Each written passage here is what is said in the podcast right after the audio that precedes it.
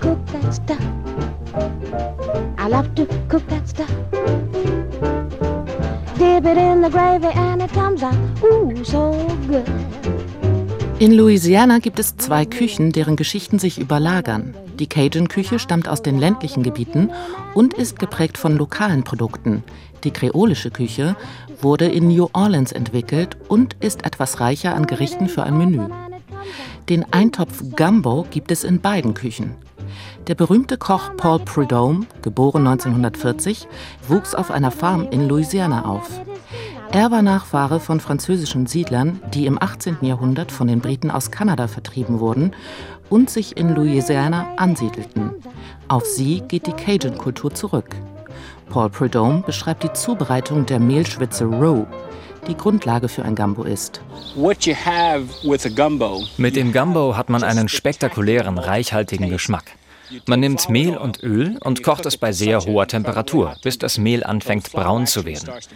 Dann würzt man das Mehl und das Öl, indem man Zwiebeln, Paprika, Sellerie und verschiedene Kräuter und Gewürze hinzugibt. Und genau das ist der Schlüssel zum Gumbo, damit es die richtige Farbe und den richtigen Geschmack bekommt. Die Roux soll dunkelbraun werden, dann kommt die Holy Trinity, die heilige Dreieinigkeit in der Küche Louisianas dazu. Zwiebeln, grüne Paprika und Stangensellerie. Gumbo, das Wort, geht auf Varianten für Okra in westafrikanischen Sprachen zurück. Mit dem Sklavenhandel gelangte die Okraschote nach Nordamerika. Leah Chase hat Gumbo für Gäste gekocht, die US-amerikanische Geschichte geschrieben haben. Geboren 1923, begann sie in den 1940er Jahren im Imbiss ihrer Schwiegereltern zu arbeiten, im Dookie Chases in New Orleans. In den 1960er Jahren war das Dookie Chases ein Treffpunkt für führende Vertreterinnen und Vertreter der Bürgerrechtsbewegung, darunter Martin Luther King.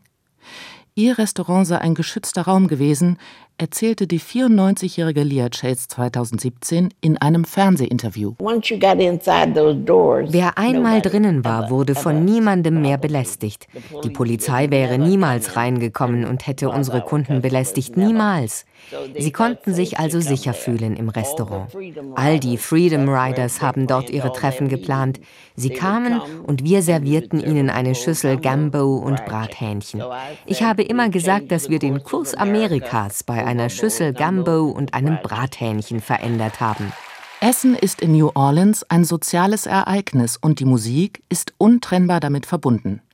Der Saxophonist Louis Jordan beschreibt 1949 in seinem Song Saturday Night Fish Fry im Rückblick private Feiern in New Orleans.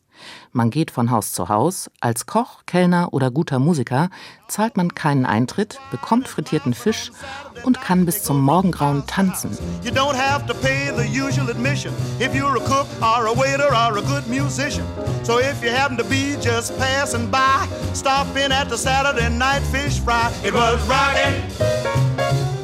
Bis ins 20. Jahrhundert stand mehr Mais als Reis auf den Speiseplänen der kreolischen und Cajun-Küche. Amerikanische Ureinwohnerinnen und Ureinwohner hatten den Maisanbau schon seit Jahrtausenden kultiviert. Die französischen Siedler fügten dem Mehl Cracklins hinzu, also Grieben aus Schweinefett. Im Song Cracklin Bread von Clyde Bernard werden dazu Red Beans and Rice und ein paar Knochen gereicht, weil Huhn und Süßkartoffeln aufgrund der hohen Preise nicht bezahlbar sind. So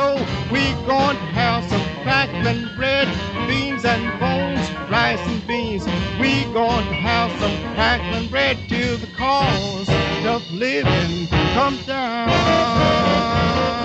Red Beans and Rice gehören in New Orleans als Imbiss bei Konzerten dazu. Das Gericht hat seinen Ursprung vermutlich in der Karibik. Nach der haitianischen Revolution 1804 brachten befreite Sklavinnen und Sklaven und ehemalige Plantagenbesitzer Kidneybohnen, Reis und die Zubereitung mit nach New Orleans. Seit 2014 serviert der Trompeter Kermit Ruffins das Gericht einmal pro Woche höchstpersönlich in seiner Mother-in-Law Lounge. Die Lounge war zuerst 1995 von dem Sänger Ernie Cado eröffnet worden, benannt nach seinem größten Hit von 1961. Ruffins führt diesen legendären Ort für Live-Musik und gemeinsames Essen weiter.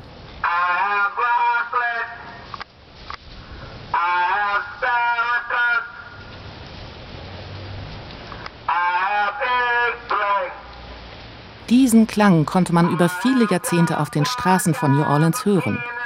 Mit Mr. Okra verstarb 2018 einer der letzten fahrenden Händler für frische Lebensmittel. Truck Farmers bauten Obst und Gemüse selbst an und brachten es Menschen in allen Stadtteilen. Die industrialisierte Landwirtschaft machte seit den 1960er Jahren vielen kleinen Betrieben den Garaus und die großen Supermarktketten brachten immer mehr verarbeitete, fett- und zuckerhaltige Produkte auf den Markt.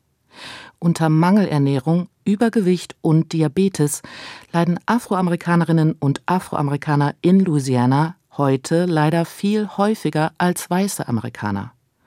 Kochen mit frischen Lebensmitteln kann eben auch ein Privileg bedeuten. Wenn Sie es haben, beginnen Sie doch mit einem Gumbo mit Okraschoten und Shrimps, wahlweise mit Krabben. So kommt man am ehesten auf den Geschmack von New Orleans.